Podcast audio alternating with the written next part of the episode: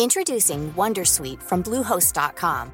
Website creation is hard, but now with Bluehost, you can answer a few simple questions about your business and get a unique WordPress website or store right away. From there, you can customize your design, colors, and content. And Bluehost automatically helps you get found in search engines like Google and Bing. From step-by-step guidance to suggested plugins, Bluehost makes WordPress wonderful for everyone. Go to bluehost.com/wondersuite.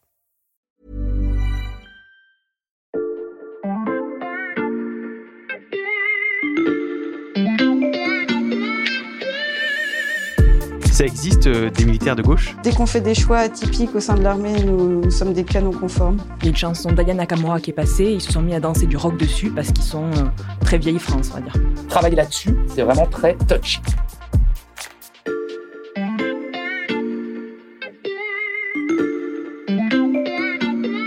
Salut, c'est Xavier Yvon. Cet été, nous vous proposons une sélection des meilleurs épisodes de La Loupe, le podcast quotidien de l'Express. Allez, venez, on va écouter l'info de plus près. Comment on la surnomme, notre armée déjà? La Grande Muette. L'armée resterait la Grande Muette. La Grande Muette. La Grande Muette, Cette culture de la grande muette. La Grande Muette. Cette expression date du début de la Troisième République.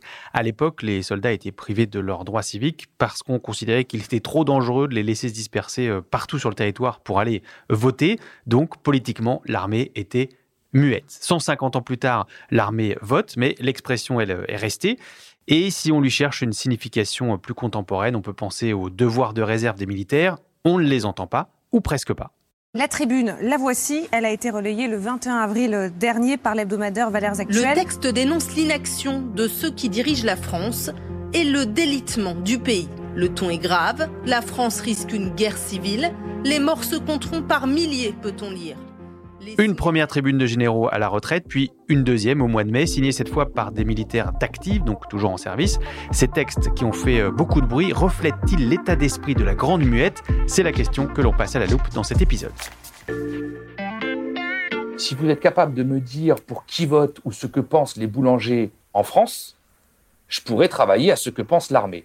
Or, c'est rigoureusement impossible. On ne peut pas personnifier l'armée comme une entité homogène. On peut le faire par raccourci journalistique pour synthétiser, mais scientifiquement, ce serait une erreur. Ça, c'est dit. Je vous présente Grégory Dao. Il est docteur en sciences politiques. On a voulu suivre son conseil et éviter les raccourcis journalistiques. Alors, on lui a demandé de nous expliquer ce qu'on sait de la répartition des opinions politiques au sein de l'armée. on sait très peu de choses, si ce n'est quasiment rien. Tout simplement parce qu'on n'a pas les moyens d'enquêter sérieusement en tant que chercheur sur la politisation, les opinions politiques, les formes de militantisme ou d'engagement politique. Si vous voulez, ce à quoi on a accès, c'était vraiment la partie immergée de l'iceberg, c'est-à-dire euh, l'élite militaire, certains officiers, des généraux, qui prennent publiquement la parole ou écrivent publiquement sur certains sujets. Et à l'autre bout du spectre, vous avez le soldat du rang, le jeune engagé. Et là, on a quelques sondages issus des urnes, vous savez, des enquêtes euh, qui sont faites par des sondeurs ou par des instituts qui travaillent sur les sondages, et qui disent qu'en gros, les militaires voteraient entre 40 et 50% d'entre eux pour le Rassemblement national. Euh, mais malheureusement, non seulement la méthode de sondage, euh, mais surtout l'échantillonnage est très problématique. Aux États-Unis, on travaille beaucoup plus directement sur la question de la politisation, du vote ou de l'engagement politique des officiers. En France, c'est beaucoup plus difficile. Travailler là-dessus, c'est vraiment très touchy. J'accueille en studio Alexandra Saviana. Salut Alexandra. Salut Tu es euh, journaliste au service Société de l'Express et tu signes dans le magazine qui sort aujourd'hui une grande enquête sur l'état d'esprit des militaires. Est-ce que pour toi aussi ça a été euh, touchy de travailler sur ce sujet? Alors c'est assez compliqué parce qu'il y a vraiment très peu de données disponibles. La dernière étude sur la sociologie des militaires date à peu près de 2003 et surtout ils veulent pas parler ou en tout cas très peu et ceux qui parlent, ben, ils le font sous un faux nom généralement. Tu as parlé à beaucoup de militaires? J'ai parlé à environ 25-26 militaires et au moins autant de, enfin moitié autant de spécialistes sur le sujet, proches, hein, blogueurs euh, ou sociologues. Sans généraliser, tu peux euh, nous en dire euh, donc un, un petit peu plus. Il y a d'abord l'élite militaire, celle dont parle Grégory Dao. Oui, alors il y a effectivement une élite qui est constituée par les officiers et dans ces officiers, euh, il y a une élite qui est encore un peu plus définie, qui est celle des catotradis. Donc ça, ces gens, ce sont des gens qui viennent de lignées militaires, généralement, qui peuvent remonter jusqu'à l'Ancien Régime et qui ont suivi le, parcours classique qui est lycée militaire, puis ensuite école militaire type Saint-Cyr. Et ils ont des codes qui sont bien à eux. Par exemple, on me racontait que lors d'un gala militaire où il y avait que des officiers, il y a une chanson d'Aya Nakamura qui est passée, ils se sont mis à danser du rock dessus parce qu'ils sont très vieille France, on va dire. D'accord. Qu'est-ce qu'ils pensent, cette euh, euh, élite de cathos tradis dans l'armée Alors, ils sont euh, très conservateurs. Globalement, c'est un spectre qui s'étend, on va dire, de François Fillon jusqu'à l'extrême droite, très à droite. Et ils sont très dans le catholicisme traditionnaliste, parfois assez rigoriste. Ils ont souvent, on me disait, un capitaine qui avait six enfants, pas de télé et qui allait à la messe tous les dimanches. Est-ce qu'il y a d'autres mouvances comme ça identifiables? Alors, pas vraiment, parce que vraiment, les cathos tradis, c'est euh, la minorité cohérente de l'armée. Mais après, c'est sûr qu'il y a des laïcars, c'est sûr qu'il y a des francs-maçons, c'est sûr qu'il y a même des cathos de gauche, mais euh, ils sont pas aussi organisés et pas aussi visibles, surtout. Hmm, et pas aussi homogènes, peut-être. Voilà, exactement. Euh, l'autre catégorie, celle des soldats de rang, qu'est-ce qu'ils t'ont dit, eux? Alors eux, c'est bien particulier parce qu'ils sont très différents des officiers dans la mesure où c'est pas le même recrutement. Sociologiquement, c'est pas la même du tout euh, armée parce que c'est des gens euh, de la vie de tous les jours, c'est des gens des dom-toms, c'est des gens des banlieues, de la classe moyenne et généralement ils sont surtout apolitiques et plus intéressés par euh, les réseaux sociaux, on me disait, comme la jeunesse d'aujourd'hui, que par la religion ou la politique. Est-ce que ceux-là, ils ont par exemple entendu parler de la tribune des généraux? Alors, pas tous. Euh, souvent, ils en avaient entendu parler, ils m'ont dit, mais ils ne l'avaient pas lu. Donc, euh, ça alimentait les, euh, les, discussions dans les garnisons parce qu'ils étaient très fâchés, m'ont-ils dit, d'être, de passer pour des réacs. Mais ils ne l'avaient pas lu et ceux qui l'avaient lu étaient quand même assez, assez d'accord sur, sur le fond tout en euh, rejetant la forme parce qu'il euh, trouvait que c'était pas normal que des généraux s'expriment comme ça en public. Donc tu nous dis, euh, comme Grégory Dao, le chercheur, que l'armée peut pas être résumée à une couleur politique, Alexandra. Qu'est-ce qu'on sait aussi de ces différents corps hein? Je rappelle qu'il y a l'armée de terre, de l'air, il y a la marine nationale.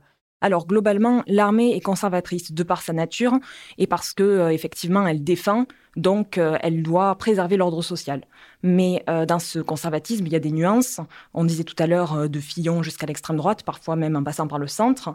Et puis ensuite, à l'intérieur, il y a deux grandes familles.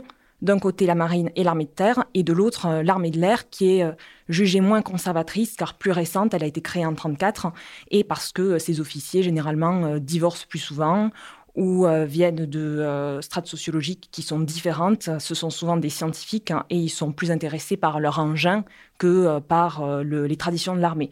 On me disait c'est un peu les geeks de l'armée en fait. Hmm, parce qu'ils sont pilotes avant d'être militaires. C'est exactement ça. Tandis que par exemple l'armée de terre, euh, c'est vraiment des combattants et ils ont des traditions pour célébrer les anciens combattants et toute une pléthore de traditions qui vont avec. Hmm.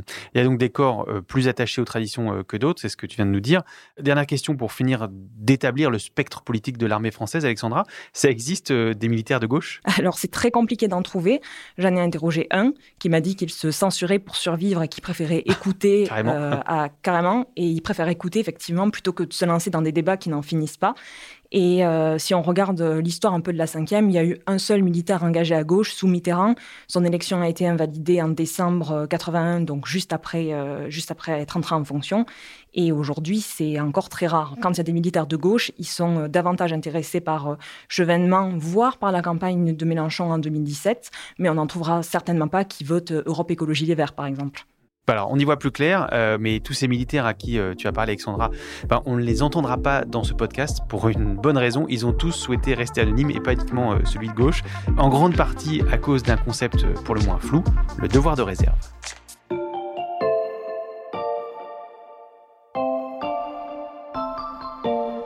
L'armée de la République ne fait pas de politique elle est neutre. Et ces principes-là, ils doivent être préservés. Ce sont des principes républicains. Et les principes de la République, ils doivent être protégés. Vous venez d'entendre Florence Parly, la ministre des Armées, en réaction à la tribune des généraux publiée en avril. Euh, Alexandra, euh, pourquoi on est si attaché au cloisonnement entre le militaire et le politique en France? C'est très politique. Il y a effectivement eu le putsch d'Alger en 1961 qui a fait que euh, désormais il y a toujours le spectre euh, que les militaires risquent de faire un putsch, effectivement. Mais aujourd'hui, euh, l'armée est vraiment, vraiment séparée de la société civile et les militaires évitent de s'exprimer sur tout ce qui est politique parce qu'on l'a très bien vu avec les deux tribunes des militaires, ça hérisse tout de suite le poil dans la sphère médiatique hein, et dans la sphère politique. Matin du samedi 22 avril, Alger s'éveillait devant un spectacle imprévu. Des unités de légionnaires et de parachutistes occupaient les points stratégiques. Radio Alger annonçait L'armée s'est assuré le contrôle du territoire algéro-saharien. C'est lié à l'histoire, mais est-ce que c'est pareil, par exemple, dans d'autres pays? Alors pas du tout, parce que par exemple, il y a l'Allemagne, où euh, l'armée a une vision beaucoup plus dépassionnée de ses militaires et de la politique. Ils ont fait tout un travail depuis 1955 et la recréation de leur armée. Par exemple, les élèves officiers ne vont pas du tout euh, à l'école en uniforme, à l'inverse de la France, et eux, ils peuvent parler beaucoup plus librement que nous aujourd'hui. Par exemple, euh, il y avait un officier français qui me racontait que les seules discussions politiques intéressantes, il les avait avec un militaire allemand, parce que lui n'hésitait pas à lancer des débats, tandis que les militaires français à côté étaient complètement pétrifiés, alors même qu'ils étaient sur un navire militaire entre eux. Donc on a expurgé les, fantômes du passé en Allemagne, dans l'armée, mais pas en France Voilà, c'est un peu ça. Il y a toujours cette peur du dérapage, et euh, tandis que euh, en Allemagne, c'est vraiment beaucoup plus permis, et euh, ils peuvent afficher leurs opinions politiques. Par exemple, l'officier dont je parlais tout à l'heure, allemand, il était libéral, et il osait le dire, hein, et il osait se confronter aux militaires français. Hmm. Concrètement, en France, qu'est-ce qui interdit à un militaire euh, d'exprimer ses opinions politiques? Alors, comme tous les fonctionnaires, hein, euh, les militaires ont un devoir de réserve, devoir de réserve qui n'est pas vraiment inscrit dans le code militaire. Il y a une formulation euh, différente hein, où ils disent qu'ils doivent faire attention quant à leur expression quand ils sont en uniforme et être mesurés. Mais sinon, par exemple, ils peuvent toujours, toujours parler. Le général Lecointre a dit que, qui est le chef d'état-major des armées, a dit que les militaires devaient écrire, devaient s'exprimer. Euh, c'est le même euh, chef d'état-major des armées qui a dit que les signataires de la tribune auraient dû faire plus attention. Tout ça parce que euh, le domaine d'expression des militaires est très mal défini, ce que les militaires ne comprennent pas toujours, parce qu'il y a une espèce, donc c'est pas une jurisprudence parce que c'est pas légal, mais il y a une espèce de convention qui veut que euh, les, euh, les, militaires ne s'expriment pas. Et donc aujourd'hui, par exemple, on a des polémiques sur le fait que les militaires ne peuvent pas s'exprimer sur la société, mais ils peuvent s'exprimer sur l'état des armées, par exemple. Et les seuls militaires qui aujourd'hui peuvent s'exprimer à peu près librement, mais en faisant attention, ce sont euh, des retraités de l'armée. D'ailleurs, euh, dans euh, l'enquête que j'ai faite, les seuls militaires qui s'expriment en on, ce sont des retraités comme le colonel Michel Goya ou le général Vincent Desportes. Être en retraite ou se mettre en congé pour pouvoir parler de politique, c'est ce qu'a fait l'une des personnes que tu as interrogées aussi pour ton enquête, Alexandra. Je suis Laetitia Saint-Paul, vice-présidente de l'Assemblée nationale et députée de Maine-et-Loire, élue à Saumur, et auparavant j'étais officier de l'armée de terre. Aujourd'hui, euh, Laetitia Saint-Paul, élue LREM, est en détachement de l'institution militaire parce qu'elle occupe des fonctions politiques à temps plein. Lorsque j'ai rendu compte de ma candidature à mon général, je pense qu'il a été estomaqué.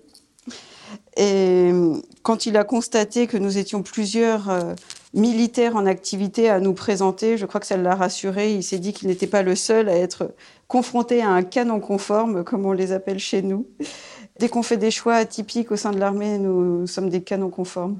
Mais son engagement ne date pas d'hier. Avant ça, elle avait voulu se présenter aux élections dans sa commune. Concrètement, il est impossible, enfin, il était impossible, puisque depuis j'ai fait évoluer la loi, euh, d'être euh, et militaire et conseiller municipal. Du moment où un militaire était élu, ce qui est notre droit, puisque les militaires sont des citoyens à part entière, eh bien, nous étions détachés de l'institution sans solde. Donc, euh, même si c'était autorisé, il y avait une interdiction de fait. On voit donc que les choses bougent. Depuis la loi dont parle Laetitia Saint-Paul, Alexandra, euh, des centaines de militaires ont été élus conseillers municipaux. Euh, oui, et Laetitia Saint-Paul explique que vraiment la politique, ça peut être une façon de renouer le lien armée-population qui est très distendu depuis, euh, depuis la fin de la conscription, en fait. Parce que euh, les Français aiment leur armée, les Français la soutiennent, mais euh, ils ne la comprennent pas toujours. Donc, du coup, Laetitia Saint-Paul est convaincue que le fait d'avoir, par exemple, des conseillers municipaux qui sont des élus plus proches du peuple, ça pourrait permettre de faciliter ces relations qui sont aujourd'hui permises que par la journée d'appel quand les jeunes atteignent leur majorité. Tout ça pour que la grande muette le soit moins, mais aussi pour qu'on ne la réduise pas à ses opinions les plus radicales. Et puis ne pas laisser euh, caricaturer, puisqu'on voit parfois des sondages comme quoi 40% des militaires euh, euh, votent Front National. Et je ne veux surtout pas laisser s'installer ce genre de caricature. En aucun cas, je ne veux laisser dire que, que les militaires sont d'extrême droite. C'est faux. Voilà donc un avis tranché sur la question qu'on posait au tout début de cet épisode. Merci Alexandra. Merci. Alexandra Saviana, dont on peut retrouver euh, tous les articles sur le site de l'Express et euh, en couverture du magazine qui sort euh, aujourd'hui en kiosque. Merci à vous d'avoir écouté ce nouvel épisode de La Loupe. On espère qu'il vous a plu. Si c'est le cas, n'oubliez pas de parler du podcast autour de vous, de vous abonner sur votre plateforme préférée pour nous laisser des commentaires ou nous écrire. Je vous rappelle l'adresse la loupe at l'express.fr. Cet épisode a été fabriqué avec Louis Coutel, Margot Lanuzel, Mathias Pengili et Lison Verrier. Retrouvez-nous demain pour passer un nouveau sujet à la loupe.